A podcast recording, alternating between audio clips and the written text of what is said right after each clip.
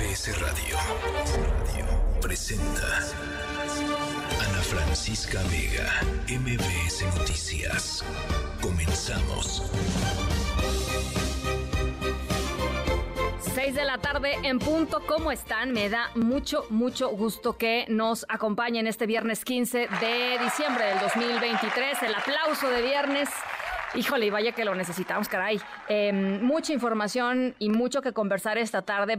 El, Tribunal Electoral em, ha, nombrado a Mónica Soto eh, magistrada presidenta después de pues el virtual golpe ¿no? que le dieron al magistrado Reyes Rodríguez la semana pasada, que pues lo obligó a la renuncia. Mónica Soto, una persona eh, pues cercana a, Morena, cercana al Movimiento de Regeneración Nacional. Eh, estaremos, por supuesto, conversando sobre ello. Arrancó una de la, pues la primera parte del, tren Maya, hubo pues banderazo de salida, el presidente López Obrador.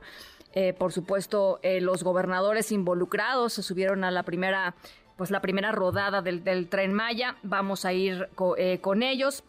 Eh, también estaremos conversando nuevamente con eh, una eh, persona de la comunidad de Texcaltitlán. El gobierno del Estado de México finalmente reconoció la desaparición de más de 10 habitantes allá en Texcaltitlán después de em, la, em, pues el conflicto originado entre el grupo de la familia michoacana y habitantes de la propia, de la propia comunidad. el punto aquí era que eh, pues no, no se había reconocido que hay entre 9 y 10 personas eh, pues que están secuestradas por el grupo criminal. De hecho, hay eh, una petición incluso de un intercambio por cuatro miembros del grupo criminal. y bueno, pues hasta ahora se da a conocer y se reconoce sobre todo que efectivamente están secuestrados. La gobernadora dice que están que no están que, no están identificables o que no están que no están digamos pero digo la verdad es que eh, pues eso, es, un secuestro lo que han sufrido. va a estar por acá Santa. tenemos un montón de preguntas de niñas y niños que nos hicieron llegar eh, y hoy es el finalmente el día en que eh, Santa viene acá a cabina. Eh, doña Jovita Manrique y su malito de viernes y por supuesto Oria con toda la música. Saludo primero y antes que nada a toda la gente que nos está sintonizando en el Valle de México, en Ciudad del Carmen, en Durango, Felipe Carrillo, Puerto Reynosa, Ixtapas, Guatanejo y Torreón. A toda la gente que nos sigue en TikTok, MBS Noticias y por supuesto en todas nuestras redes sociales. Les dejo nuestro número de WhatsApp 5543 77125. Arrancamos. MBS Noticias informa.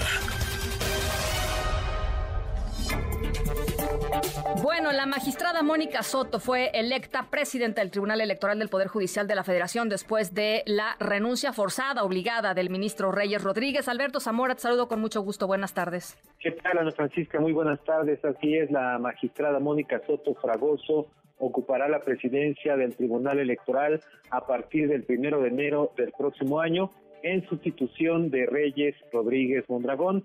Este día, en una sesión privada, a puertas cerradas, se llevó a cabo el procedimiento en el cual votaron a favor de la propuesta para que Mónica Soto ocupara la presidencia los magistrados Felipe Fuentes Barrera, Felipe de la Mata Pizaña y la propia magistrada Soto Fragoso, mientras que Yanino Tálora y Reyes Rodríguez pues votaron en contra de esta propuesta. Finalmente, lo que dice el tribunal eh, un comunicado oficial es que Mónica Soto, después de esta votación, se reunió con el presidente saliente, con quien acordó iniciar ya los trabajos para una transición administrativa ordenada, dice, a fin de dar certeza y confiabilidad a las labores que tiene el órgano electoral. También dice que con estas decisiones, pues ya las magistraturas participantes en la sala superior dan por concluido este proceso de renovación de la presidencia y refrendan su compromiso institucional ante el proceso electoral que está en curso. Y bueno, quisiera comentarte también que en el marco de esta sesión, pues uno de los asuntos eh, que resolvieron ya los, los, los magistrados tiene que ver con el tema de Mariana Rodríguez y la queja que interpuso ante el INE por las declaraciones de Vicente Fox.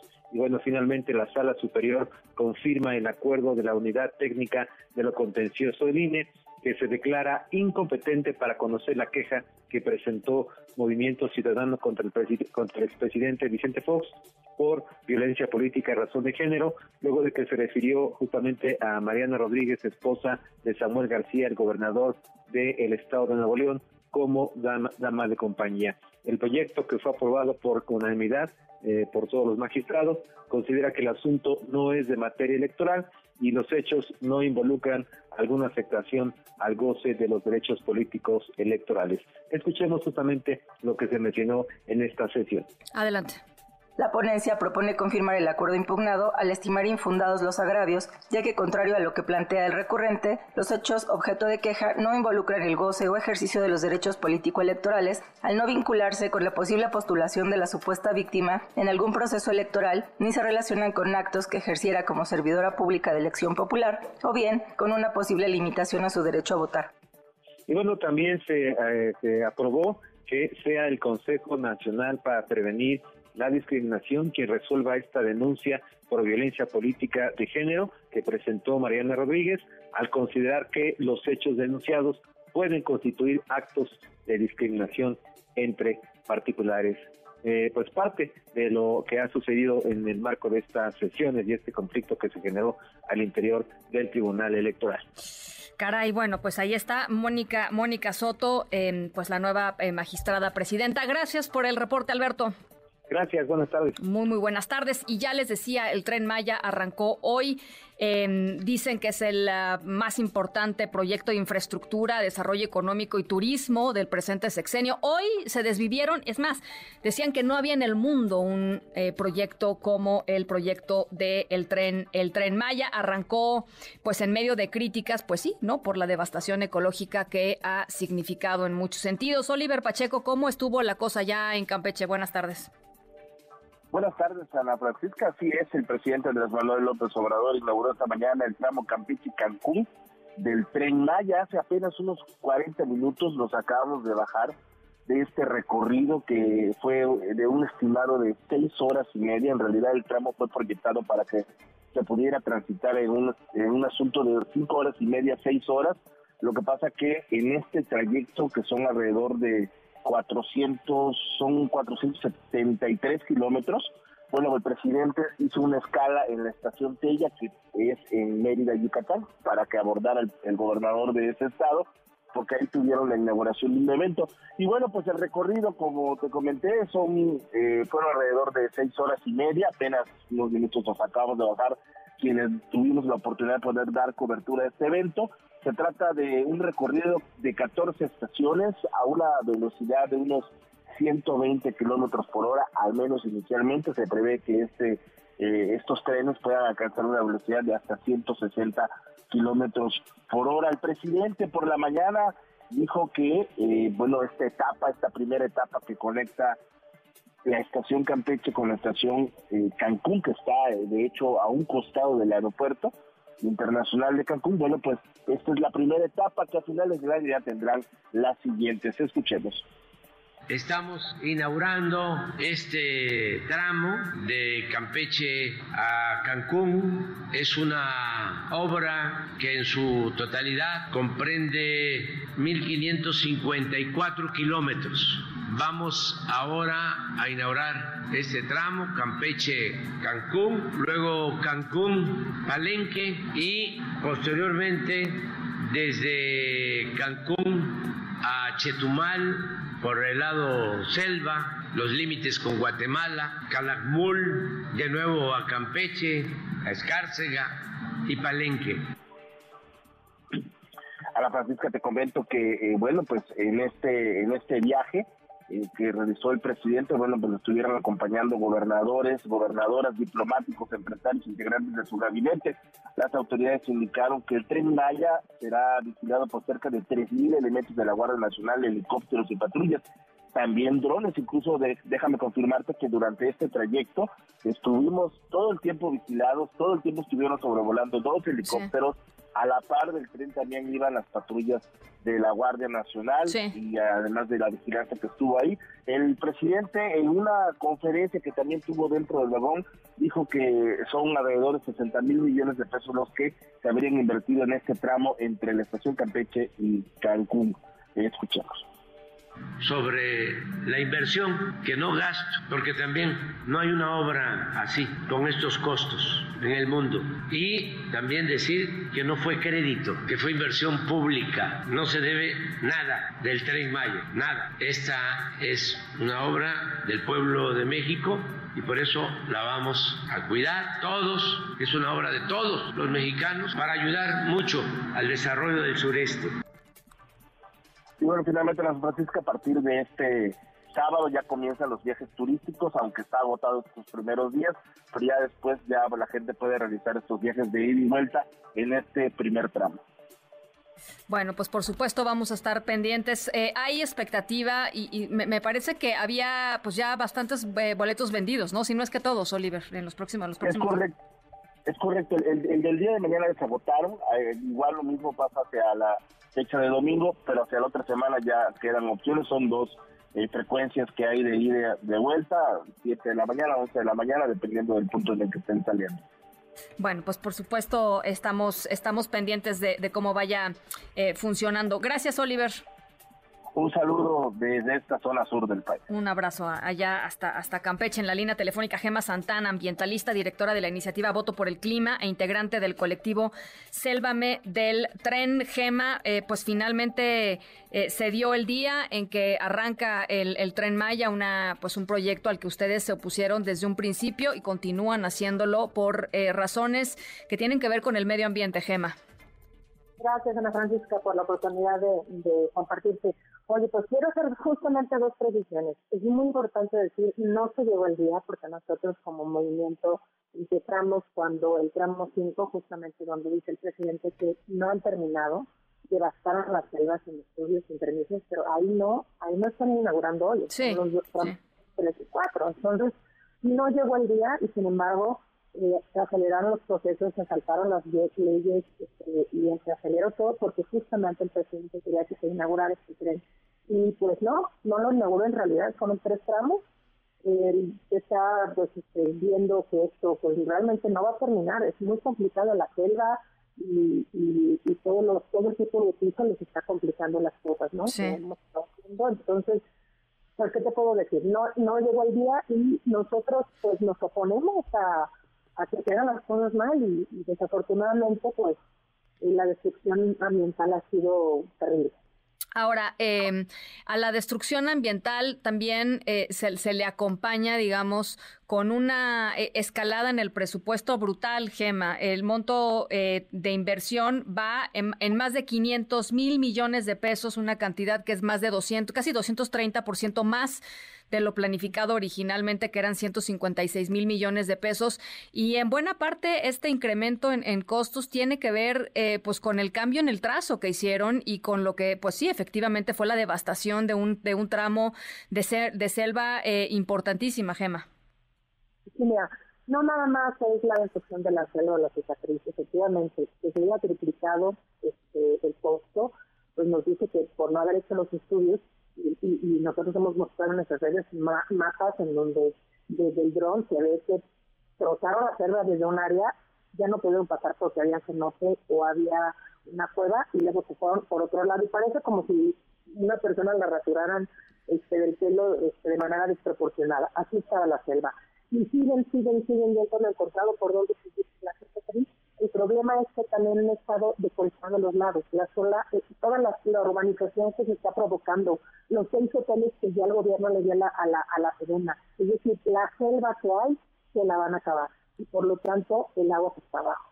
Entonces, en realidad sí es muy preocupante porque lo que debería hacer la siguiente administración, ¿no? Es parar las obras y hacer los estudios porque el tramo 5, 6 y 7 son los más delicados y pueden vulnerar toda la vida de la península. ¿Cómo está el tema de los recursos eh, jurídicos que se pusieron para, pues, para impugnar, para parar las obras? Eh, recursos que, por cierto, el gobierno federal se pasó este, por donde quiso, ¿no? Exacto, sí, pues mira, hay un mateo muy general de, desde el tramo 1 al tramo 7, pues de más de 50 amparos que no han hecho caso. Del tramo 5 son 7, este, hubo suspensiones definitivas.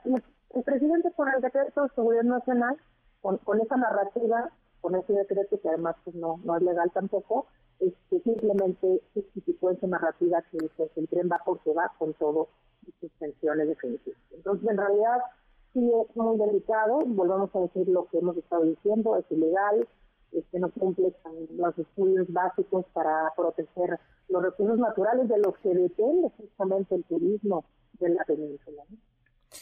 Caray, ¿qué, ¿qué, sigue para, para estos tramos que tú dices, Gema, y lo dices bien, pues son los más, los más delicados, los más complicados, los más conflictivos en este, en este sentido? ¿Qué sigue para, para esto? Pues mira, lo que sigue es, ok, termina su tren del tramo 1 al tramo 4, este, es una lástima por muchas de las comunidades que no se les percutaron. Ya, ya tienen las vías, ya están inaugurándolo ahora, este, pero de verdad eh, hagan, pueden reflexionar y parar hasta el tramo 4, no seguir los demás tramos porque cruzan la reserva de la biosfera, afectan la vida de la península. Hemos dicho muchas veces, Ana Francisca, el tramo 5 de San Tulón es la carótida de la península, es donde están más ríos subterráneos y cenotes es la vena que nutre a toda la región en materia de agua. Entonces, ¿qué sigue? Pues seguir resistiendo juntos a que la propia administración tome mejores, mejores acciones y pare esto la bueno, pues ahí está, Gema. Te, agradezco como siempre que conversas con nosotros, que platiques con nosotros eh, y estamos, eh, pues estamos en esto, estamos en la cobertura. Gracias, Gema.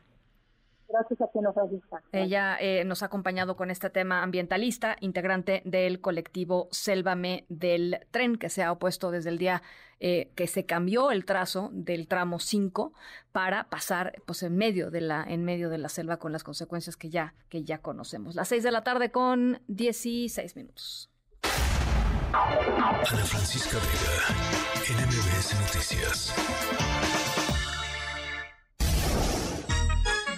Catch me skating through your town, putting it down. Y'all relating, no waiting. I'll make your block infrared hot. I'm like Satan. Y'all feel a nigga struggle. Y'all think a nigga luddle. Hustle behind the wheel, trying to escape my trouble. Can't stop it greeting me. I'm talking sweet the keys, cursing the very God that brought this grief to be. My life is based on sacrifices. Jews like ISIS and fools that think I slip. You fuck around, you get your guys hit. Bueno, para que vean que no siempre es Beyoncé en esta en esta cabina. Hoy arrancamos con su esposo Jay-Z, su canción Politics as Usual o la política de siempre. La historia sonora de hoy tiene que ver con política, em, con, sobre todo con, procedimientos, con burócratas. Eh, incluso podríamos decir con burócratas internacionales, globales eh, y fronteras. Les prometemos, no es una historia aburrida, no es una historia aburrida porque hoy hablaremos de un asunto que aunque es político y que tiene que ver con fronteras y con las líneas que separan a los países, sigue siendo de muchísima importancia para las personas. En especial, ojo, eh, en especial para niñas y niños. Es una historia sonora especial para niñas y niños. Em, al ratito les voy platicando, pues, de qué se trata la historia sonora. Por lo pronto, nos vamos a... La pausa, la historia tiene que ver con un permiso para una persona muy, muy, muy, muy, muy famosa y muy, muy, muy, muy, muy querida por los niños para que reciba un permiso muy importante. Al ratito les platico de qué va. 618, vamos a la pausa. Regresamos con mucho más. Estamos aquí en MBS Noticias. Dicen por ahí que el tráfico está parado en la Ciudad de México, así es que paciencia, paciencia, déjenos acompañarlos un ratito más. Eh, al rato viene Santa, al rato viene Santa. Entonces, em, pues ya saben, eh, atentos a lo que Santa responda en las preguntas que ya nos mandaron un montón, ¿eh? Un montón. Así es que al ratito viene por acá, Santa estará en cabina con nosotros. Las 6:18, pausa, regresamos con más.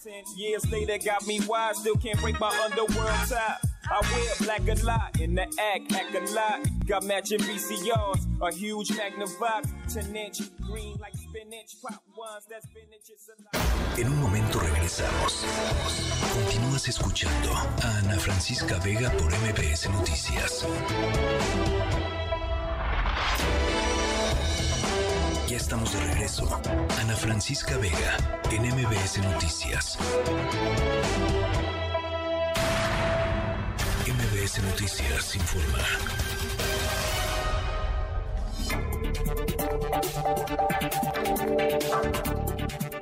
6 de la tarde con 24 minutos. Ah, hubo hoy una falta de acuerdo por nombramientos de eh, altos funcionarios o funcionarios de direcciones, digamos, eh, importantes, direcciones ejecutivas en el Instituto eh, Nacional Electoral, entre algunos de los consejeros y la presidenta Guadalupe Tadei. ¿De qué se trata este conflicto? René Cruz, te saludo con gusto. ¿Cómo estás? Buenas tardes. Igualmente, Ana, amigos del auditorio, muy buenas tardes. En efecto, la falta de acuerdos por los nombramientos de funcionarios derivó en un conflicto al interior del Instituto Nacional Electoral, toda vez que consejeras y consejeros, Ana, pues se acusaron de intentar romper el marco constitucional y otorgarle a la presidenta del Instituto, Guadalupe Tadei, un poder unipersonal para realizar estas designaciones. Este diferendo surgió por la inclusión de dos proyectos en la orden del día con los que se pretende resolver este tema en uno de ellos, Ana, el consejero Jorge Montaño Ventura eh, proponía otorgar la facultad a Tadei Zavala de designar de entre las personas encargadas de despacho y o titulares de las direcciones ejecutivas a quien deba asumir pues la encargaduría de despacho de la Secretaría Ejecutiva en un segundo proyecto, la consejera Claudia Zavala y los consejeros Martín Fazmora y Jaime Rivera Velázquez pues proponen implementar un mecanismo extraordinario para realizar los nombramientos. Sin embargo, el consejero Uki Espadas advirtió que estos proyectos serían devastadores, por lo que pidió retirarlos y con ello evitar caer en un conflicto similar al del Tribunal Electoral del Poder Judicial de la Federación. Escuchemos.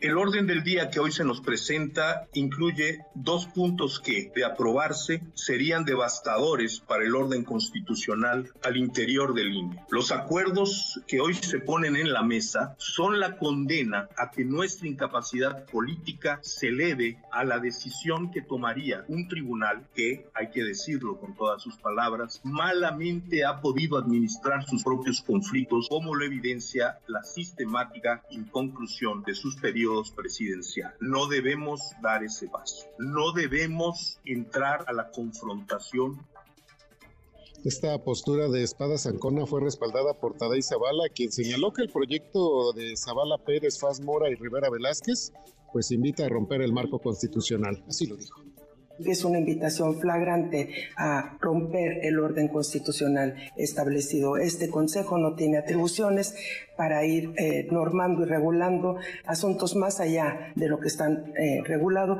salvo aquellos casos que sean eh, para omisiones de carácter legislativo y en ese momento no estamos en esa situación. reconozco lo que cada uno ha establecido, no lo comparto por supuesto, porque el 31 es un llamado a romper justamente la legalidad que nos ocupa.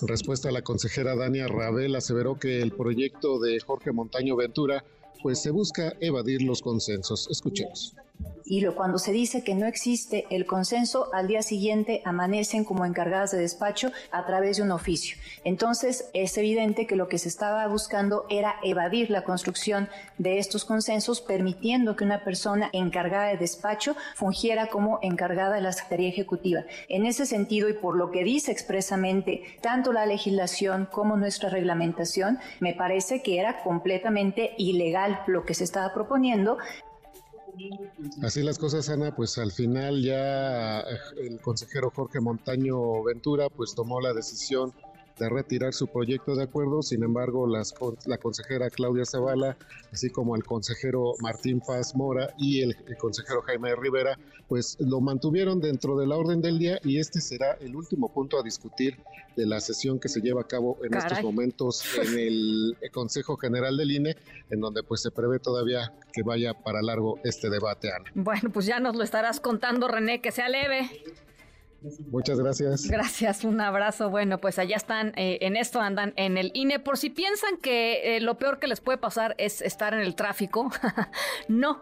No, no, podrían estar metidos en una de las discusiones bizantinas eh, kafkianas en el Consejo General del INE. Ya nos estará contando eh, René Cruz eh, en qué acaba todo, en qué acaba todo esto. Bueno, en el arranque de, de estas eh, pues periodo vacacional de fin de año, aeropuertos y centrales de autobuses ya se están preparando para la pues la afluencia, el, incremento de las personas que van a salir, van a entrar, los vacacionistas, pues los suertudos que van a tomar algunas vacaciones. Y Tlali Sainz, ¿cómo estás? Buenas tardes.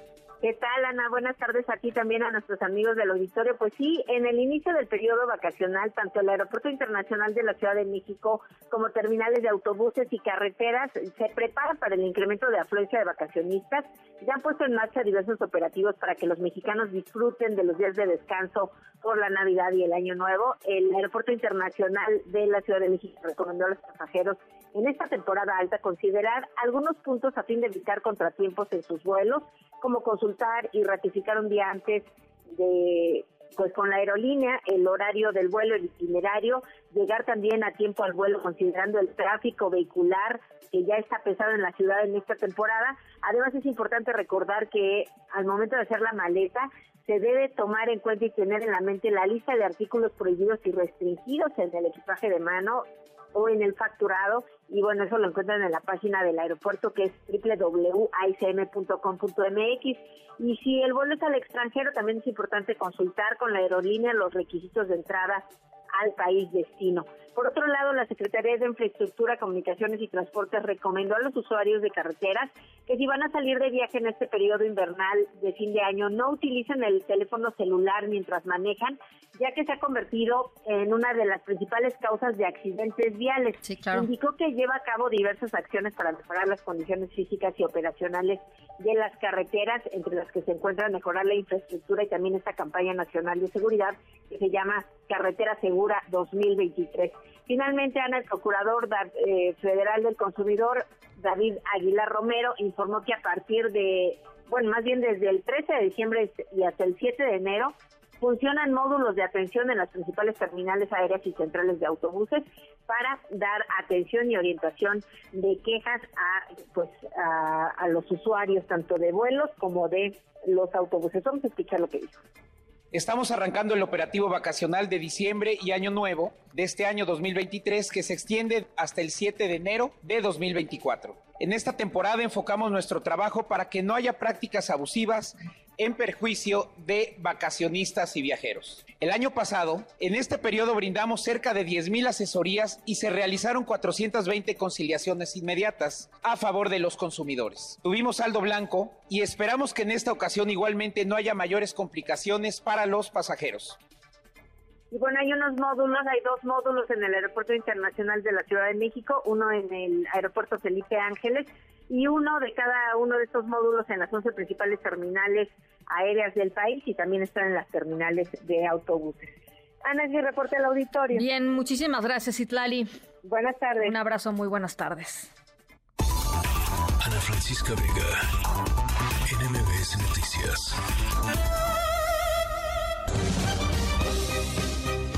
6 de la tarde con 32 minutos. Bueno, se cumple hoy una semana del enfrentamiento ocurrido entre miembros eh, del grupo de crimen organizado, la familia michoacana y pobladores de la comunidad de Texcaltitlán en el Estado de México. Hay mucha incertidumbre, hay mucho temor por una pues posible venganza por parte de este de este grupo criminal además de que eh, pues por digamos después de presiones mediáticas el gobierno del estado eh, reconoció que hay entre 9 y 10 personas que eh, han sido eh, secuestrados por este grupo criminal. Lo que dijo la gobernadora Delfina Gómez es que su paradero permanece desconocido, caray, qué manera de decirlo, pero la verdad de las cosas pues es que están siendo secuestrados, este, están retenidos en contra de su voluntad por parte de este grupo de crimen organizado. Hace unos días platicábamos aquí con una eh, habitante de la comunidad, eh, nos pidió guardar el anonimato por el, por, el miedo que están teniendo y hoy está con nosotros nuevamente en la línea telefónica. Gracias, de verdad, gracias por platicar con nosotros de nueva cuenta. Buenas tardes. ¿Cómo está? Ah, pues con la misma incertidumbre. Sí, estamos este, con la misma incertidumbre este, sí es un hecho real. Yo escuchaba en otros medios que que no estaban seguros de que esas personas desaparecidas las tenían ellos, que porque no había un que no tenían una certeza. La, eh, es un hecho real que los tienen ellos. Hay algunas personas que ya se comunicaron, dicen que están bien, que no les han hecho nada, pero los están haciendo que hablen con sus familiares que tienen en Estados Unidos No sé con qué fin, pero nos lo imaginamos, ¿no? Sí, o sea, probablemente que para que pidan dinero, no sé. ¿no? Claro, yo, yo me imagino que les van a pedir dinero.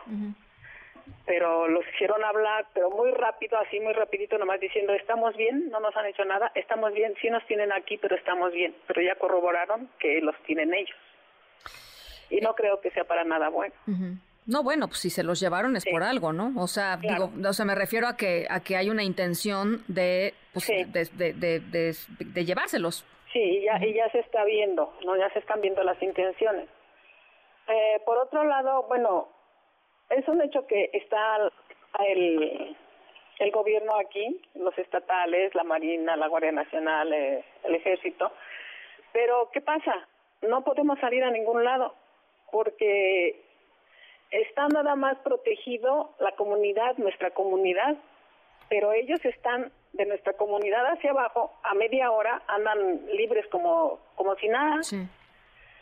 Siguen cobrando, siguen yendo a cobrar, siguen todo. Esto no es nada más problema de nuestra comunidad. Es todo, el, problema es todo el sur del Estado de México. Michoacán, Guerrero, la Sierra de Guerrero, que es donde se resguarda. Que ellos saben dónde buscarlos hasta este momento no han detenido a nadie. ¿Cómo, cómo se explica eso? ¿Con sitiar el lugar es suficiente? Yo creo que no. Dice, decía el presidente, la, la gobernadora Delfina Gómez, que iba a haber una presencia permanente de, de la Guardia Nacional. Y lo que, lo que usted nos dice es, pues, eh, eh, o sea, eh, qué bueno, pero eso no soluciona el problema de fondo, ¿no?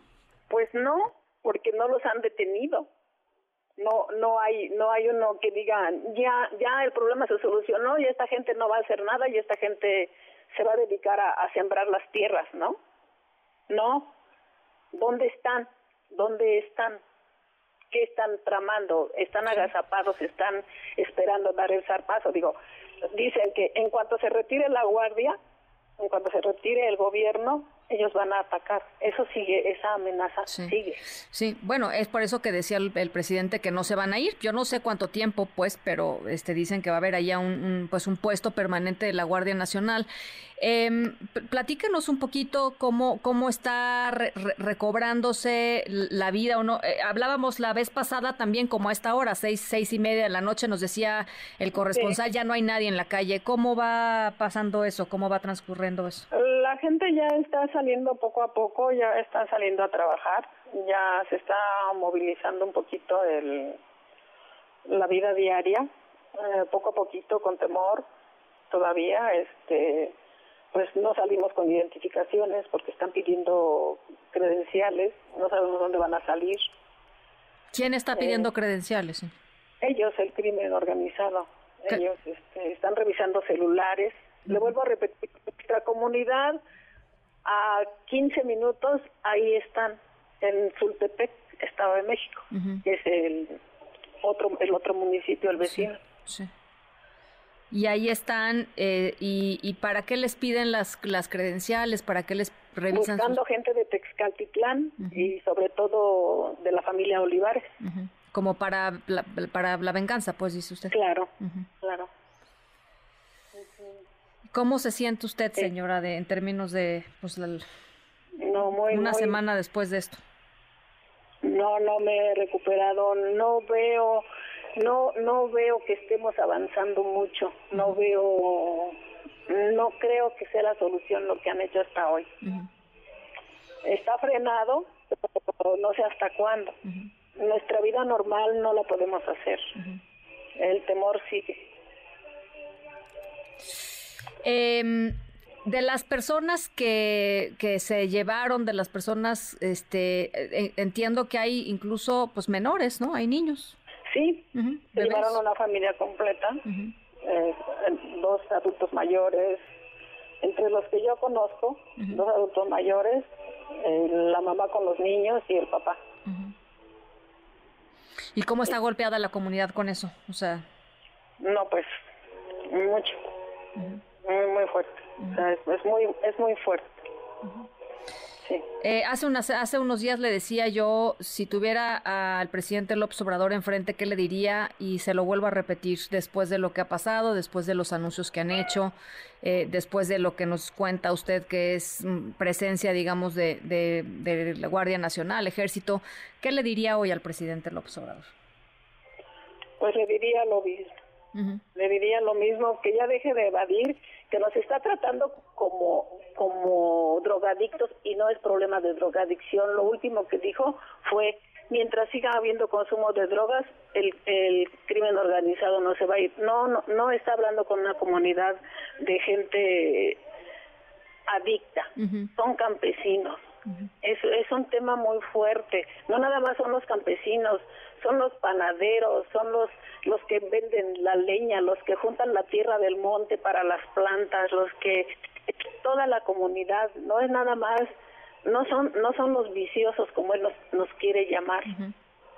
Que dijo, mientras haya consumo va a seguir abriendo habiendo narcos. No, no somos narcos, no somos drogadictos, no somos gente de, vicio que no disfrace las cosas y que no lo trate así como que, ay, a la ligera. No, pues no se van a ir, ahí se van a quedar. Eh, vamos a proteger esa comunidad y, y ya, no, ese no es el, esa no es la solución. Esa no es la solución.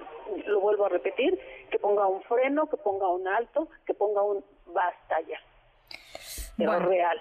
Pues eh, yo le agradezco, como siempre, que, que eh, platique con nosotros y vamos a estar, si, si nos acepta la llamada, vamos a estar eh, pues comunicándonos con usted frecuentemente para ver cómo van las cosas, para que nos cuente cómo van las cosas. Ok. Le agradezco muchísimo. Buenas tardes. Muy buenas tardes a una habitante de la comunidad allá de Texcaltitlán. pues en su voz se nota, se nota todo, ¿no? Las seis con cuarenta y uno. MBS Noticias con Ana Francisca Vega.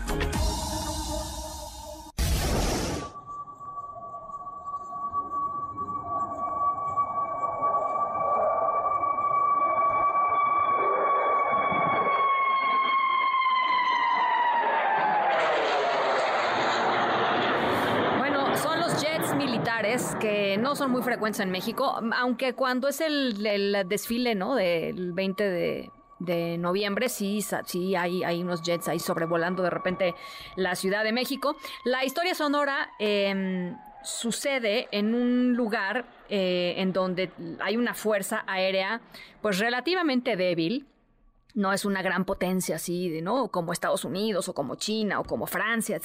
hay, pocos aviones de combate, Em, porque en realidad pues es una nación que pocas veces ha estado en, en, guerra.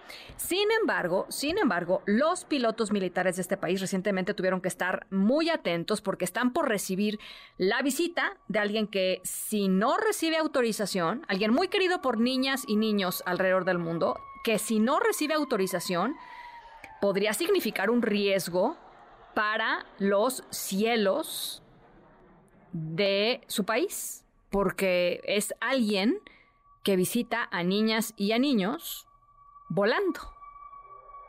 O sea que al ratito ya saben más o menos de quién estamos hablando, porque se acerca, se acerca, se acerca. Y se acerca literal, y físicamente se acerca, ¿eh? Me están diciendo que, pues que está de pronto muy cerca de aterrizar por aquí. Eh, hoy viene a cabina nada más y nada menos que Santa Claus. Ahí se las dejo. Al ratito platicamos. Pausa.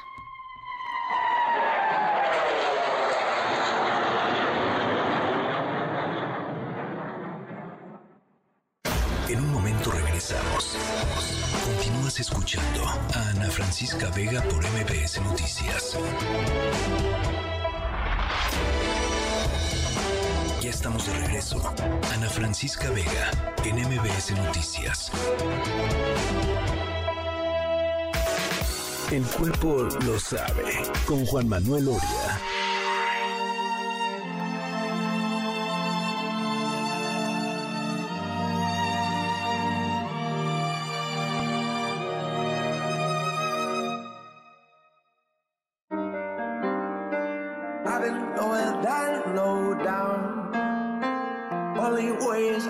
right now. I can see a new dawning. Oh.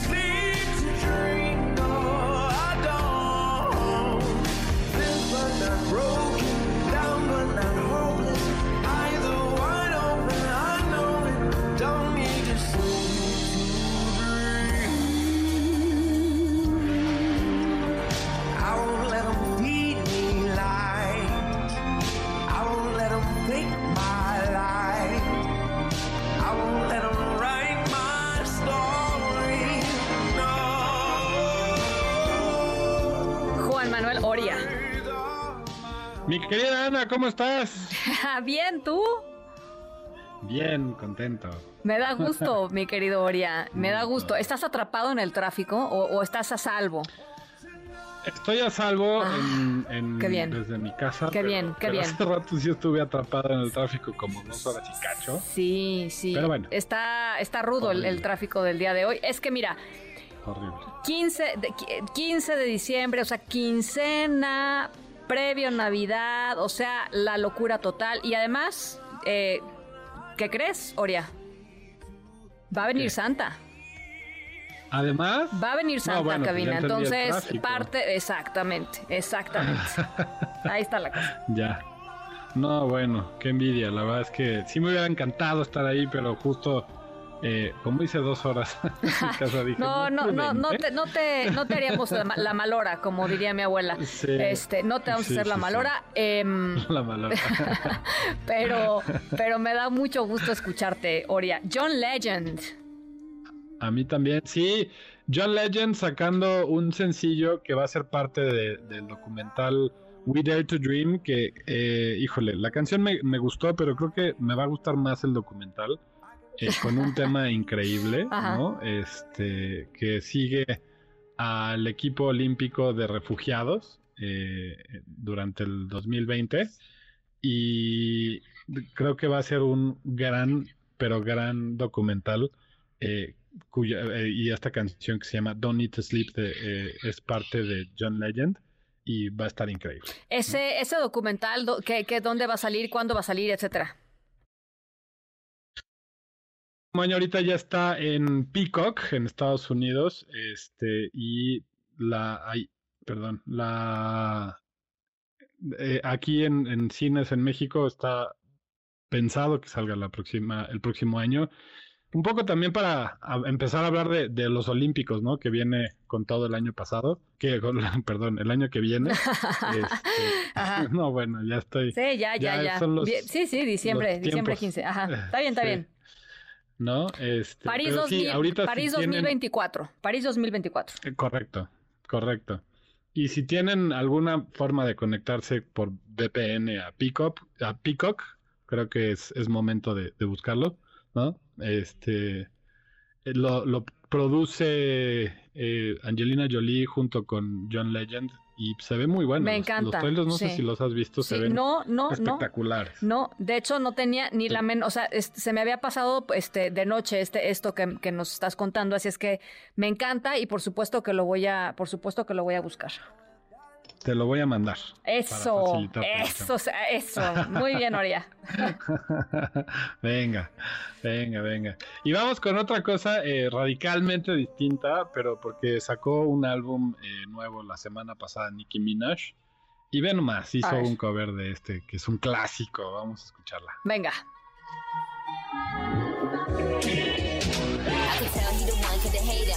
Used to be a high roller, but I skated on it. When he went away, then I just waited on it. Came back, then I got X-rated on it. Never, never hesitated on it. Even though I had to go up elevated on it. Had the trap house, but it got raided on it. But I kept a real player, never traded on it. Uh, I mean, I wouldn't call them enemies. More like some good features, be like hits enemies. I mean, my type of sure ain't getting me. Me and my girls been them, start we in them. Uh.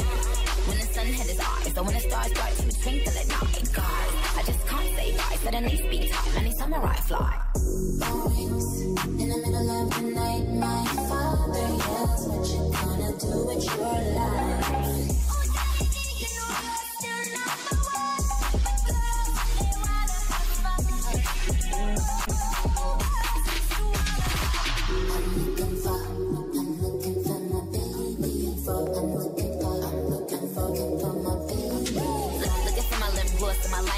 Looking for me, told him meet me at the diner. I got him smiling cause he know I outshine her. Had the papa just to remind her. Easy little don't know my MO. If I would show me, then just let him know. Can't sit in my seat, can't sit in es parte de Oye, los nuevos de buenérrimo. ¿Verdad? Sí, bueno, es que es que esta rola siempre ha sido lo máximo de rola. Lo máximo. Sí, sí, totalmente. Y, y creo que Nicki Minaj lleva varias veces este eh, como sacando covers interesantes, ¿no? O sea, como, como nuevas tomas de, canciones que hace poco pusimos aquí también la de Super Freak, ¿no? Este, creo que lo hace muy bien, o sea, toma eh, como en el legado hip hopero, canciones eh, viejas las revive y les da un nuevo, un nuevo twist, ¿no? Nicki Minaj es, es una gran rapera, es una gran artista y no decepciona en esta, en esta ocasión. Me encanta, me encanta. Eh, vamos, va, va, va eh, este, hay un hay un uh, voto precoz. hay un voto precoz por esta. pero, al ratito, pero todavía no nos adelantemos. Pero bueno, ven, venga, tú tra traes otra todavía. Bien. Esto es lo nuevo que eh, está sacando René Rap y lo trae con Megan Thee Stallion. Suena increíble. Se llama Not My Fault. Súbele, va a estar bueno. It's not my fault. You came with her, she might leave with me. It's not my fault. You gotta pay for what I get for free. It's not my fault. Yeah, I can like it, like it, love with me. It's not my fault. You like it, love with me. You like it, love with me. Where she at? What she doing? Who she with and where she from? Oh, she's this, oh, she's that. She's a flight risk on the run. She's back, she's back. Yeah, I'm back. Are you done? Excuse me while I bite my tongue. I'm not on that same from before. I can't take it. Setting this number. We can share that. There's enough for us all. Told you who I am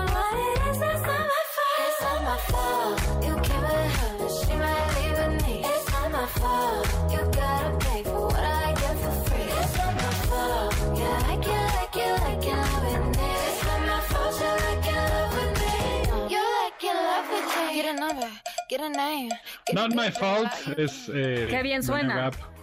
Megan Thee Stallion, ¿verdad que sí? Sí, suena increíble. Sí, sí, suena muy bien. Muy bien.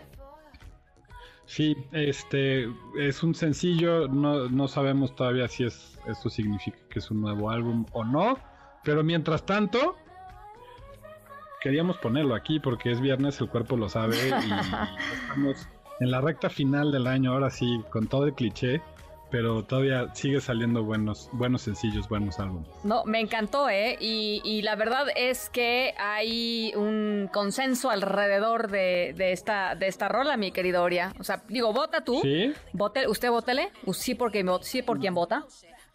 Yo voto definitivamente por esta. Ah, no, pues entonces ya se lo llevó de corrido. Este, el voto precoz fue de mi querido. Este es el aplauso de la semana.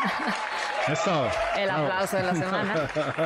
Eh, nuestro voto precoz por Cindy Lauper, eh, Nicki Minaj, fue de nuestro querido H, don productor de este programa, Daniel Guerra. Muy bien, también. La verdad es que también estaba difícil hoy, ¿eh? Estaba bien difícil. A mí me costó trabajo porque la otra me hubiera, la otra hubiera ganado para mí, la Cindy Lauper hubiera ganado para mí en cualquier circunstancia. Este, o sea que es una muy Sí. buena cosa esto. Exacto, exacto. Muy Totalmente. Es, es nuevo talento, este, una cosa muy bonita. eh, Not My Fault, de René Rap con eh, Megan Thee Stallion. Sí, sí está buena. Sí Está, está, está re buena. Bueno, pues ahí está, ya se ganó el aplauso de la semana. Eh, esperemos que la gente que andaba en el tráfico haya levantado la patita un par de veces este, y relajado un poco los hombros, ¿no? Este, ya así como de- so- soltando un poquito. Este, Sí. y ahí está nuestra lista de reproducción. Correcto, en Apple Music y en Spotify se llama El Cuerpo Lo Sabe. Ya saben que ahí la pueden este, consultar con más sorpresitas que, generalmente ahí les ponemos cada semana para que, Ana, escuchen muy, muy buena música durante toda la semana. Creo que es un buen cóctel ahí, interesante y, y que tengan un gran fin de semana, Ana. Te mando un gran, gran abrazo. Igualmente por allá, mi querido Oria. Vamos a la pausa 7 de la noche en punto. Regresamos con el resumen de lo más importante y Santa Claus.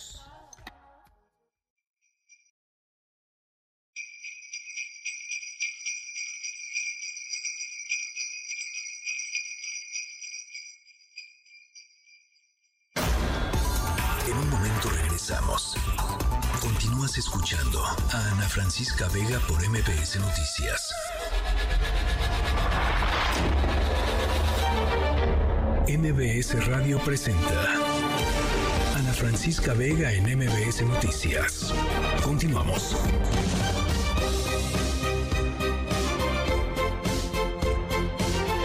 Siete de la tarde con siete minutos. Gracias por seguir con nosotros aquí en MBS Noticias. Viernes 15 de diciembre del 2023. Eh, la, la, porra, el aplauso de viernes eh, va a nuestro WhatsApp, que andamos por acá, 5543-77125. En la siguiente hora, nada más que agregar, ya llevo cacareándolo todo el programa, es más, toda la semana.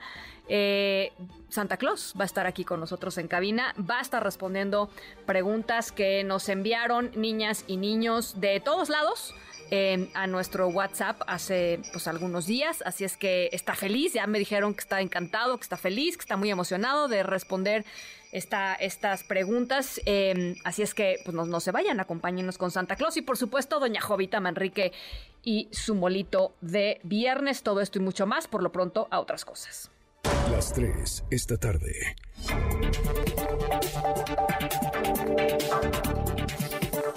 Bueno, nos vamos contigo, Nora Bucio. Hay información eh, sobre la niñez migrante mm, con eh, la organización Save the Children. ¿Cómo estás, Nora? Así es, Ana, te saludo con muchísimo gusto y de la misma forma al auditorio. Y como lo comenta Save the Children, señaló que el 2023 se ha distinguido por una hostilidad sin precedentes para los migrantes quienes se han visto inmersos en escenarios marcados por la violencia, la inseguridad y la falta de acceso a documentación confiable y servicios esenciales. La urgencia de abordar estos desafíos se manifiesta de manera crítica, especialmente en el contexto mexicano, aseguró la organización. A través del balance anual de esta organización, revela una serie de tragedias que exigen una acción inmediata y un compromiso renovado para abordar las crisis humanitarias en torno a la migración, apuntó. En marzo, recordó, en Ciudad Juárez, decenas de migrantes perdieron la vida en condiciones inhumanas, encerrados y carbonizados en un centro de detención del Instituto Nacional de Migración. Este incidente representa un símbolo de la desesperación y vulnerabilidad que enfrentan aquellos que buscan una vida mejor, dijo esta organización. El fin de la aplicación del título 42 por parte del gobierno estadounidense en el mes de mayo no abrió soluciones más humanitarias, sino de nuevas restricciones. Estas medidas de contención se tornan especialmente graves cuando quienes las viven son niñas, niños y adolescentes. Este grupo vulnerable de la población enfrenta amenazas, violaciones a sus derechos fundamentales y consecuencias devastadoras para su salud mental y emocional. En el país, la crisis alcanza niveles críticos, pues más del 50% de las personas en movilidad experimentaron episodios de violencia durante su estancia en el país. Esta problemática se relaciona directamente con amenazas a la protección derivadas tanto de actividades de grupos armados, especialmente el crimen organizado, como de actos de violencia de género, que representan riesgos específicos para mujeres y niñas. Finalmente, para abordar de manera integral la crisis migratoria, este Children propone fortalecer el sistema de reconocimiento de la condición de refugiados, impulsar la respuesta humanitaria a la población migrante en tránsito y promover acciones para cambios estructurales que fomenten un entorno propicio para prevenir riesgos de protección y mitigar sus impactos. Ana, la información. Muchísimas gracias, Nora. Muy buenas tardes. Muy buenas tardes. Regresamos contigo, René Cruz. Hay todavía más información generándose desde el Instituto Nacional Electoral. Así es, Ana. Muy buenas noches. Pues el Consejo General del Instituto Nacional Electoral aprobó el día de hoy imponer multas por 95 millones 487 mil pesos a los partidos políticos por irregularidades en que incurrieron durante los procesos de selección de sus candidatos eh, presidenciales. De ese total, Ana, 85.8 millones se aplicaron a la coalición que integran Morena, Partido del Trabajo y Partido Verde, mientras que para la alianza conformada por el PAN, PRI y PRD, la sanción es de 9.6 millones de pesos. La consejera Dania Rabel detalló que cerca del 80% de las sanciones, Ana, se concentraron en Morena, pues fue el partido que incurrió en el mayor número de irregularidades. Escuchemos. Las sanciones impuestas ascienden a 95.5 millones de pesos, de las cuales el 89.9% se concentraron en el proceso político de los partidos Morena, el Partido del Trabajo y el Partido Verde, y el 10.1% en el proceso político del PAN, PRI y PRD. Es de destacar que el 79.6% del total de las sanciones están concentradas en Morena, que fue el partido que cometió más irregularidades. Rabel Cuevas detalló que el 77% de las irregularidades está relacionada con ingresos no reportados, el 9.32% con ingresos también no reportados y el 4.8% con gastos no vinculados con los procesos. Estas tres conductas representan en su conjunto el 91.2% del total de sanciones impuestas. En este contexto, Ana, el representante de Morena ante INE, Sergio Gutiérrez Luna, destacó que resulta jurídicamente inviable que se pretenda sancionar a alguien sin tener pruebas, además de que la propaganda pudo ser colocada por los adversarios. Así lo dijo. Supongamos que un adversario político desplegara propaganda de otra persona. La otra persona, conforme a criterios que le ordena este instituto o el tribunal, toma todas las medidas necesarias para tratar de inhibir que esa propaganda exista. Sin embargo, este adversario político sigue desplegando esa propaganda. Y resulta que bajo esa lógica la conclusión que se establece en este dictamen sería que como tuvo un beneficio quien aparece en la propaganda, no obstante que quien la desplegó la desplegó con dolo, pues entonces procede sancionar al que tuvo el beneficio. El INE también aprobó a iniciar un procedimiento sancionador para investigar la publicidad publicada por revistas, periódicos, editores, propietarios o similares a fin de determinar si contaban con la capacidad económica para realizar dicho despliegue. Ana, el reporte que tiene. pues eso está muy interesante. Gracias, René.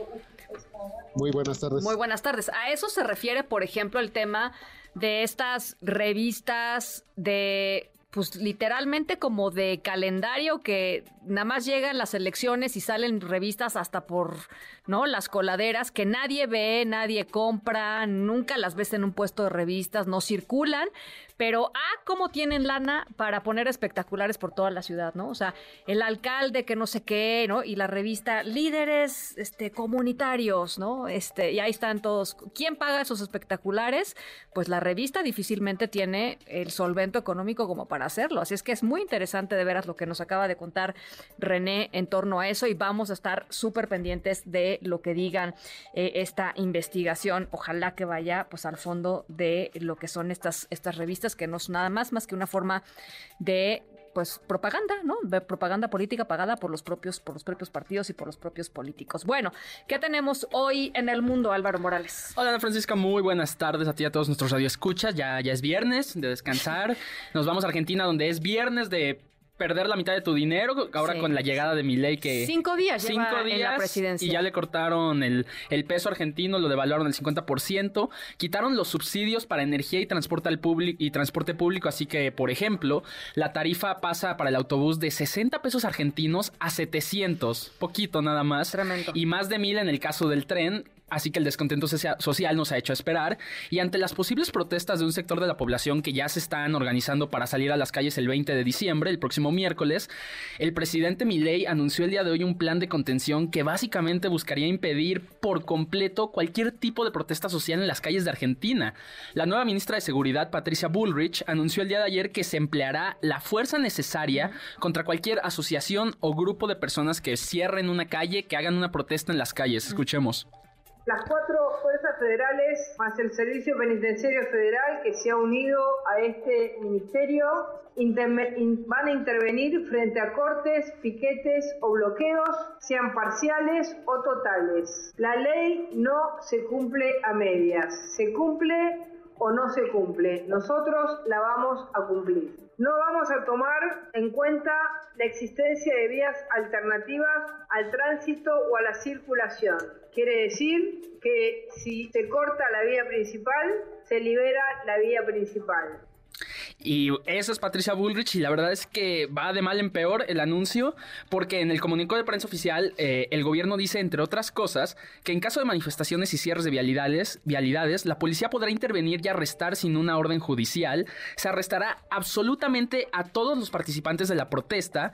Además, esto fue lo que más me llamó la atención a mí, todos los gastos generados por las fuerzas de seguridad, los sueldos, el equipo, los escudos de los granaderos, se los cobrarán a los manifestantes y a las organizaciones manifestantes. Y por si esto no fuera suficiente, el último punto señala que también se creará una lista y registro de todos los participantes y organizaciones de cualquier protesta social en Argentina. Es que a mí, a mí lo que me dio mucha risa es el tema de si rompes una cosa de mobiliario público, si pintas una, una pared, si tiene que volver a pintar se lo van a cobrar a los manifestantes. Va, a, estar muy difícil que los identifiquen o no sé, pero... aparte por lo que está señalando el gobierno argentino, digo, no solo son los daños, sino todo el presupuesto de seguridad de estas operaciones, lo que dijo textualmente Ah, claro, el además, gobierno claro, es claro. el Estado no va a pagar por las fuerzas de seguridad. Sí, sí. O sea que si te avientan a los granaderos te van a cobrar por los por, Sí, o por- sea, por el día de trabajo del Lo- granadero. el aguinaldo de los granaderos este año lo pagan los manifestantes. Ese- no sé, mira, va- va- vayamos, Viva la libertad, va- dice vayamos viendo, vayamos viendo cómo cómo va, cómo va, eh, pues eh, desencadenándose todas estas eh, em, políticas, pues francamente eh, duras, difíciles, eh, en- sobre todo en un lugar como Argentina. A ver, Sí. Argentina hay que recordar es el hogar del cacerolazo, ¿no? Este, para empezar. Son el, el país que juzgó a una dictadura militar. país que juzgó una dictadura militar, que salieron a las calles, ahí están las, las madres de la Plaza de Mayo, en fin, o sea, es un, es un lugar pues eh, donde se, la gente se manifiesta muy libremente durante mucho tiempo. En fin, vamos a estar viendo qué es lo que, qué es lo que va sucediendo. Gracias, Álvaro. Gracias, Ana. Las 7 con 18. Ana Francisca Vega, NMBS Noticias.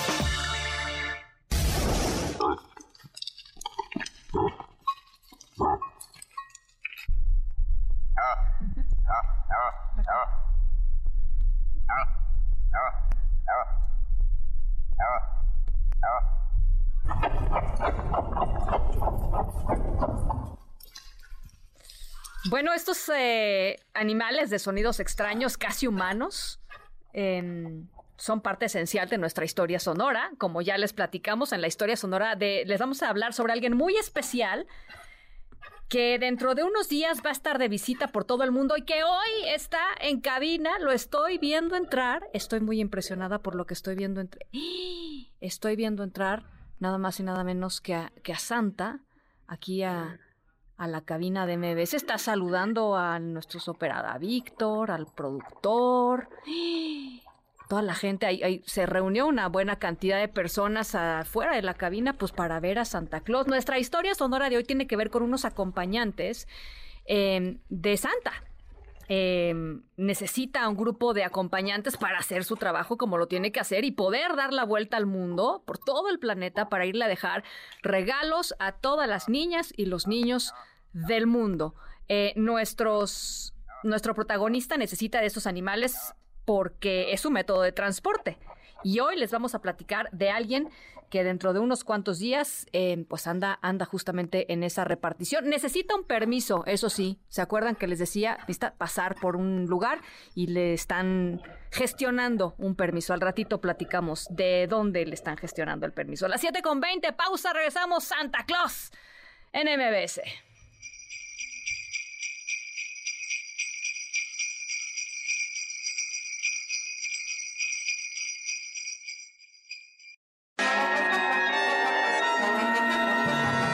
Para cerrar la semana, siempre es grato escuchar en qué la regó nuestra clase política, en qué le falta tener tacto para echar sus choros mareadores.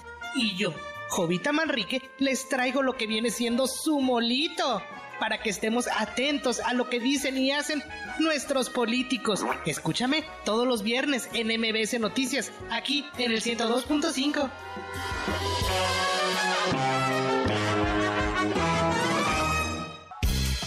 En MBS, noticias que ponen de buenas. La Secretaría de Cultura Federal, a través del proyecto Chapultepec Naturaleza y Cultura, presentará mañana sábado la Ermita Vasco de Quiroga en Los Pinos, una jornada donde se podrá conocer el resultado de los talleres, cursos y capacitaciones que se realizan en la ermita, ubicada en la cuarta sección del bosque de Chapultepec. Esta jornada se realizará en el Salón López Mateos del Complejo Cultural Los Pinos a partir de las 10 de la mañana y hasta las 6 de la tarde, donde habrá clases muestra de arte circense, danza contemporánea, talleres de reciclaje y cuidado de medio ambiente, dibujo, entre otras actividades. El secretario de Turismo Federal, Miguel Torruco Márquez, dio a conocer que la Dirección General de Servicios al Turista Ángeles Verdes brindará acompañamiento especial a las caravanas de connacionales que regresan al país para disfrutar en familia de las fiestas y vacaciones decembrinas en sus lugares de origen a través del operativo Caravana Paisano de Invierno 2023. Esta estrategia especial consiste en realizar acompañamientos diarios y oportunos del 15 al 23 de diciembre desde los puntos fronterizos, principalmente de Coahuila y Nuevo Laredo hacia el centro del país. Se estima que en esta temporada serán 3.500 personas beneficiadas con este operativo.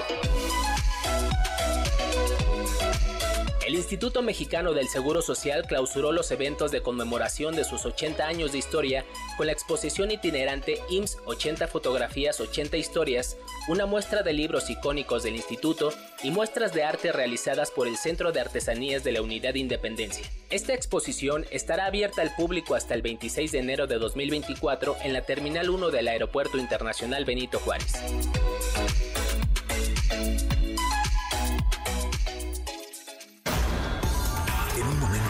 Regresamos. Continúas escuchando a Ana Francisca Vega por MBS Noticias. Continúas escuchando a Ana Francisca Vega por MBS Noticias. You better watch out, you better not cry, better not pout, I'm telling you why. Santa Claus is coming to town. He's making a list and checking it twice. Gonna find out Bueno, bueno, nice. bueno, yo no lo puedo creer. Esta visita es sin duda la visita más especial que ha recibido esta cabina, por lo menos conmigo, eh, porque eh, es la visita de la ilusión y la alegría y el amor de Santa Claus. Yo estoy fascinado, Anita, de verdad, que me hayan invitado y tener la oportunidad de compartir, platicar con los niños. Sé que muchos niños tienen dudas y preguntas Sí. y yo encantado de con de, de, pues de responderles todas esas preguntas y de concederles que me hagan más todavía. Sa- ¿Sabe qué? Hace, hace unos días dijimos, va a venir Santa, mándenos sus preguntas. No sabe la cantidad de preguntas, Santa. O sea, sí se dejaron venir en serio. Qué bueno. O sea que yo, ay, los niños son curiosos, ¿no? y los adultos más. Ah, sí, no, porque bueno, lo que pasa es que a los adultos les da Pues penita preguntar. Mira nomás, cómo está mire la cabina está llena toda de la adultos cabina ya- felices. Mira. Viernes a las 7 y 20 de la noche. ¿Cuándo se había visto esto, jóvenes? Nunca. Estábamos, Ya. era un, un, un, este, un desierto aquí. Claro, los ya todo el mundo en su casita, Eso, de camino a casa, y mira nada más Mira que nomás. gusto ver a Aquí la están todos. llena. Bueno, Santa, eh, ¿cómo está? Yo, muy bien. ¿Ya muy preparado? bien. Ya preparadísimo, somos un gran equipo que siempre estamos trabajando para llevar la ilusión, la, la esperanza, el deseo, el sueño para los niños y las familias. ¿Los renos? ¿Bien? ¿Todos? Corren todos bien, Todos, todos correctos. todos correctos. Todos correctos. Eso está Bueno, muy yo tengo más de 230 renos. No me digas. Sí, bueno, los nueve que me acompañan siempre, pues ellos tienen la habilidad de volar, pero yo tengo muchos renos, me encantan las mascotas, ¿sabes? Son hermosos. Yo creo que una persona que tiene mascota es una persona con doble corazón. Yo también lo creo. No, porque tiene amor para repartir más. Sí, sí. Y que es sensible para recibir también el amor de un animal que... que o sea, Hay que entenderlos, porque aparte dan el amor a manos llenas. Ellos no condicionan el amor. ¿Su animal favorito son los renos? Me gustan los renos, sí. Sí. Pero si, si usted, si a usted le, yo ya estoy eh, echándome las preguntas, pero si a usted le dijeran cuál es su animal favorito, Santa, ¿cuál diría? El delfín. El delfín. Los delfines y los colibríes. ¿Qué le gusta del delfín? que es el, el animal más inteligente, por supuesto, aparte del ser humano y de los chimpancés, de los homioides, es un animal extraordinariamente inteligente y que han podido algunos científicos inclusive descifrar el lenguaje que ellos tienen Ah, maravilloso. para sí. poder hacer una comunicación mucho más directa también. Y el colibrí, bueno, se me hace también un animal excepcional. ¿Y sabe qué? Del, eh, la piel de los delfines. Del delfín. Es una tersura impresionante. A ver, bueno, eh, Santa y yo ya estamos, vámonos, de, vámonos a tomar un café. vámonos a echar el Santa, cafecito. aprovechando que hay, Apro- aprovechando que, que hay tráfico. Pero bueno, vamos a empezar con las preguntas que nos mandaron los niños. ¿les Me pare- les parece maravilloso. Vamos a escucharlas. Sí, esta es Renata. Vamos a escucharla. Hola, la franquista. Mi nombre es Renata. Mi pregunta es, ¿cuántos años tiene Santa Claus? Mi nombre es Ay. Amaris y esta es mi pregunta para ti, Santa Claus. ¿Cuántos años tienes? ¿Cuántos años tiene Santa? ¿Tienes uno? ¿Tienes cuarenta? Adiós, Santa, te quiero.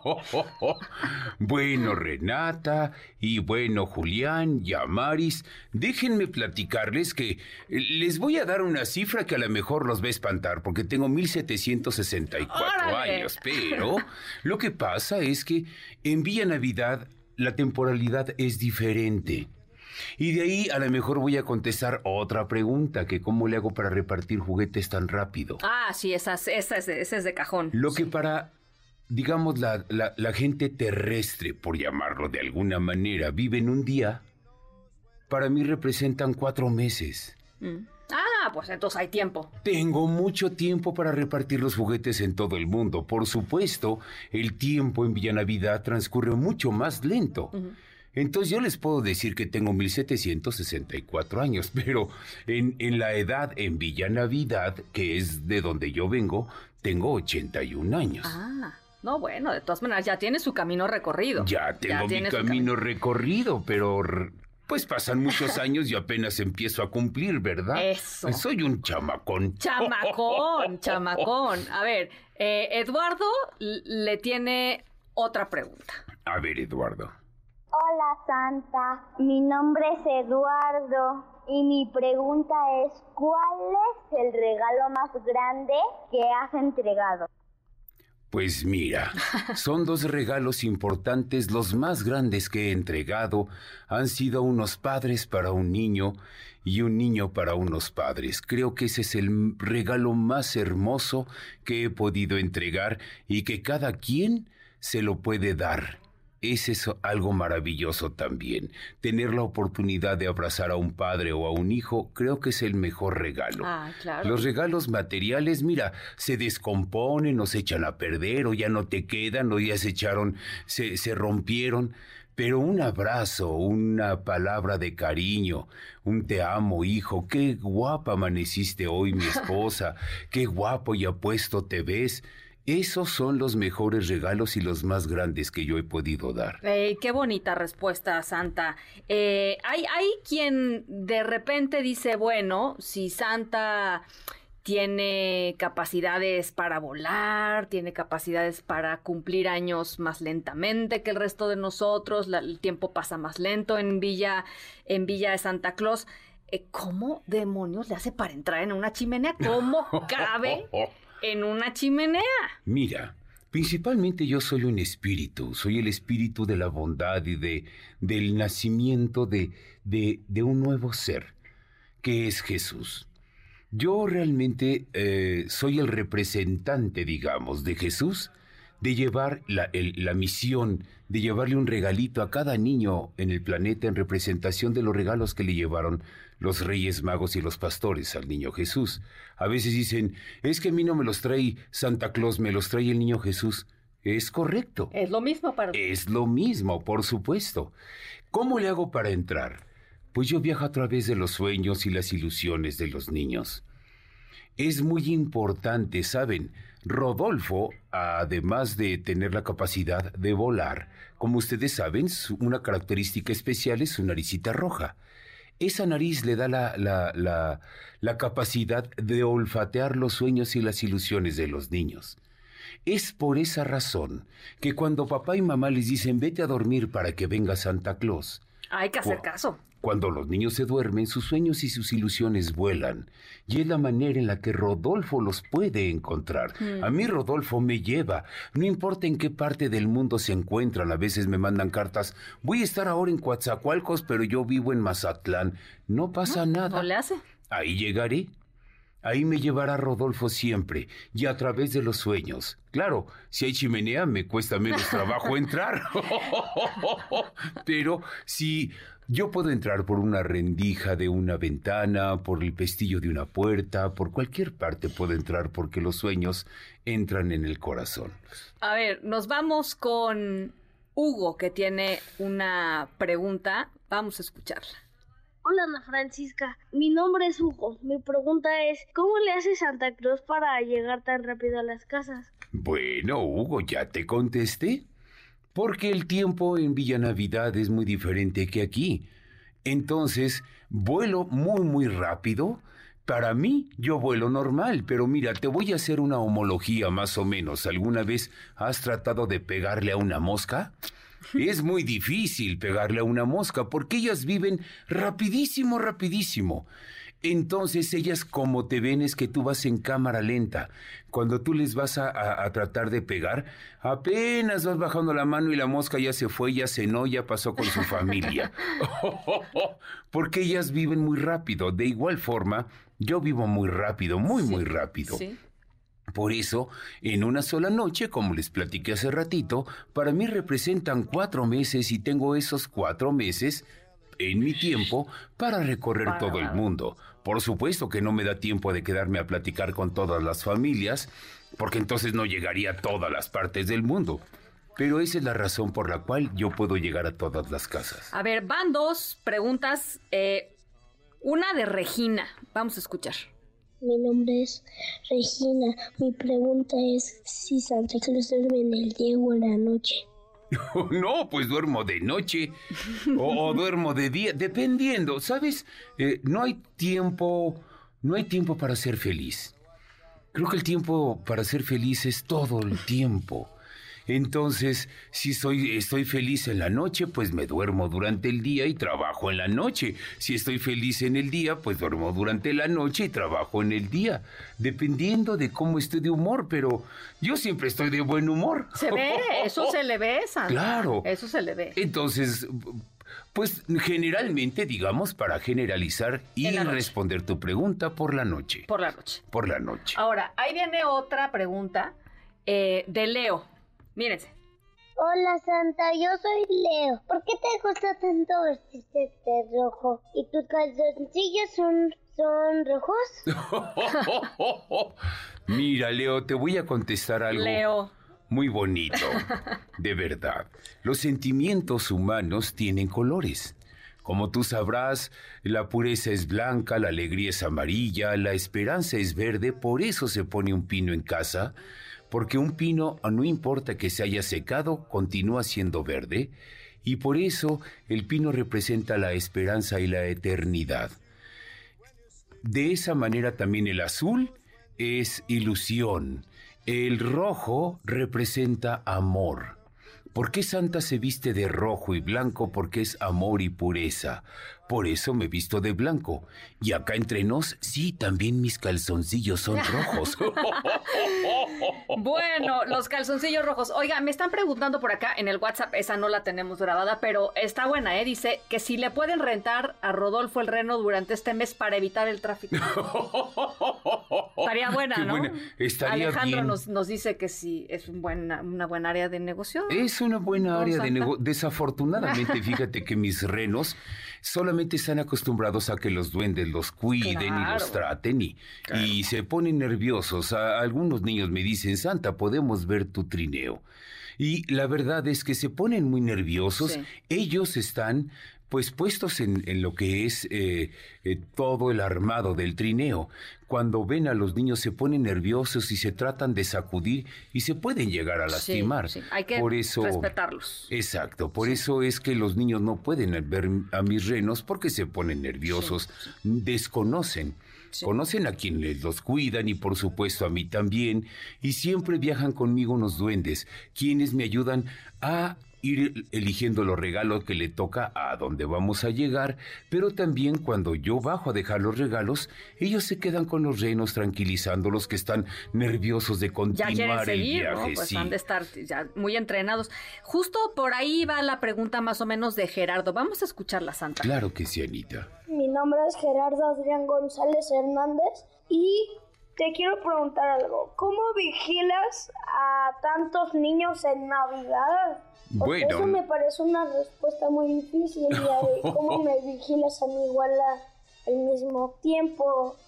Bueno, Gerardo, pues mira, no es que vigile solamente Navidad. Santa vigila a todos, niños y adultos, durante todo el año.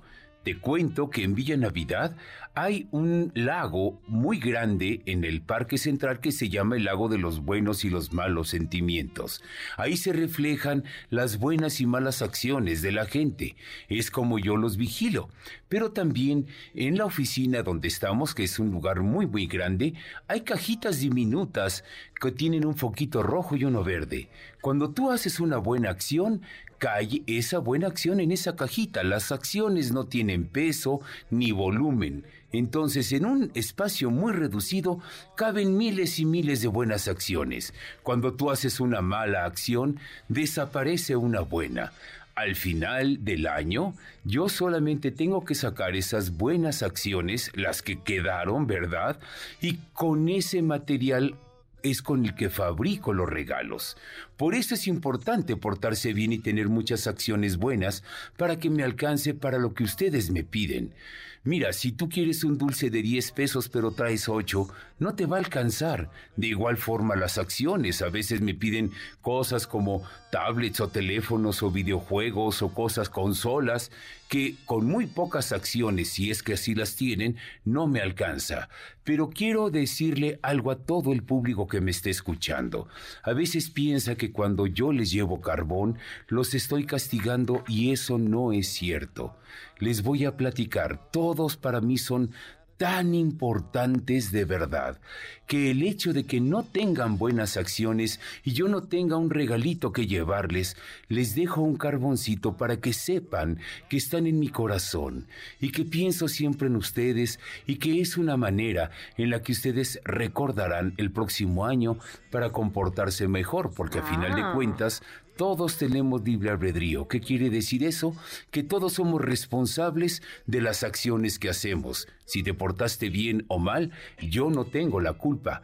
Ese eres el responsable cada quien de sus buenas o malas acciones. Bueno, pues ahí está, mi santa. Tenemos eh, una pregunta que tiene que ver con, eh, con Rodolfo. A ver.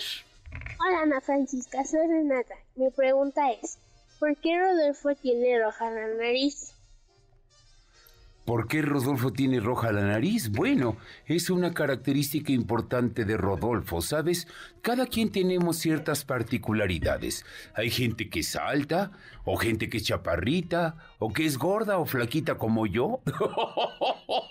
bueno, pues Rodolfo tiene esa característica de tener su naricita roja, pero como te dije, otra de las características que tiene su nariz es olfatear los sueños y las ilusiones de los niños. Así que es una gran bendición que él tenga esas características. No hay que burlarnos de las personas por ser diferentes a nosotros, porque podemos lastimar sus sentimientos. Cada uno de nosotros somos particulares y hay que estar muy orgullosos de eso, porque eso es lo que nos hace únicos y diferentes a todos los demás. Y hablando de renos, Renata también tiene una pregunta sobre renos. La número 13, Renata, por ahí anda. creo que fue la misma. Ah, perdón, la 14, Diego, Diego. Soy Diego, muchas gracias por llevar a Santa Claus. Mi pregunta es, ¿cuántos renos ocupa Santa Claus? Ah, yo tengo nueve renos como comenté hace rato. Está cometa, estrella, relámpago, Destello, Danzarín, Trueno, Lucero, Saltarín y claro, por supuesto que también Rodolfo. Ellos son los nueve renos que me acompañan todos los años desde hace mi... Bueno, yo tengo 1764, pero no desde entonces me acompañan. Yo, yo me convertí en Santa Claus hace aproximadamente unos mil años, así que ellos me acompañan y como les platico, el tiempo transcurre de diferente manera en Villanavida. Eh, noto que sus renos se llaman estrella, relámpago, destello. ¿Por qué les puso así, Santa? Yo no se los puse. No. No. Ah se los pusieron los duendes y son características de cada quien. Fíjate que hay gente, por ejemplo, que se llaman, tienen... Eh, eh, tú cuando piensas en una persona, piensas en su nombre. Tal vez cuando alguien te dice, oye, ¿conoces a Alicia? Y tú tienes la visión de una amiga, Alicia. Inmediatamente evocas esa imagen. Sí, claro. Bueno, ellos también de alguna manera los duendes han encontrado esa característica en cada uno de los renos y conforme han ido creciendo, pues han, han dado esa, eh, eh, em, ¿cómo te puedo explicar? Esa personalidad. Entonces creo yo que los renos le pusieron el nombre de acuerdo a la personalidad de cada uno de los renos. Y va la última, va la última, la 16. Fernanda quiere saber algo muy importante, Santa. A ver.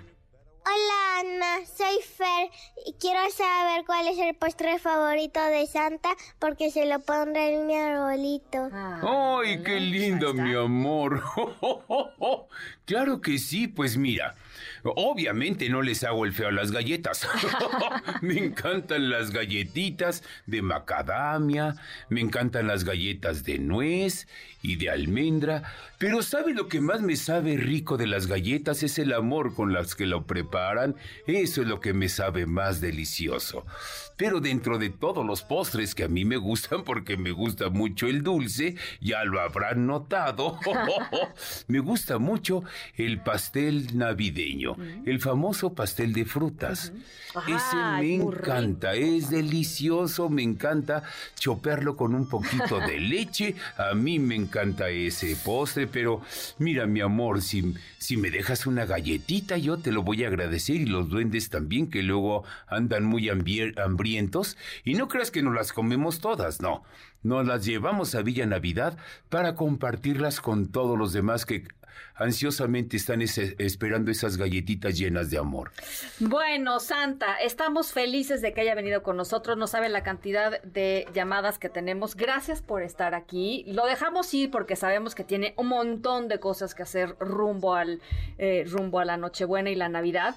Pero le de veras le agradezco muchísimo y todos los niños que nos llamaron les agradecen muchísimo que haya venido. La verdad nos nos hizo el milagro de que viniera Santa. El corazón de Santa está en el corazón de la gente y donde me llamen ahí estoy. Y, le, deseamos muy feliz Navidad. Igualmente feliz Navidad para todos, paz, alegría, ilusiones, amor. Apapáchense mucho esta Navidad. Abracen a sus hijos, abracen a sus padres, abracen a su familia.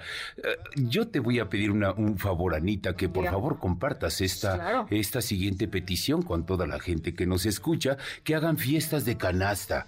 Es muy sencillo Ponen una canastita o un recipiente a la entrada de su casa y a todas las personas que tengan invitados en su hogar pídanles que dejen ahí los celulares y las tabletas. Ah, qué buena idea. Que las dejen qué buena idea, ahí Santa. Y que pasen a la fiesta por lo menos cuatro horas, Anita. Estoy de que se disfruten, que platiquen, que hablen con la abuela, que a lo mejor... Que se miren a los ojos, Santa. Que se miren a los ojos. porque tal vez, sabes que muchas de las personitas que estén en una Navidad tal vez no vuelvan a estar en ninguna otra Navidad.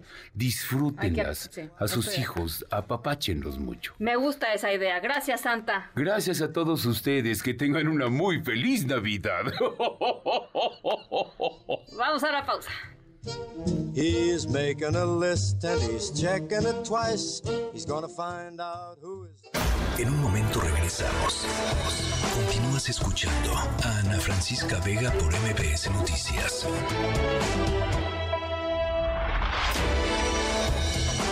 Ya estamos de regreso. Ana Francisca Vega en MBS Noticias. Con mi burrito sabanero voy camino de Belén.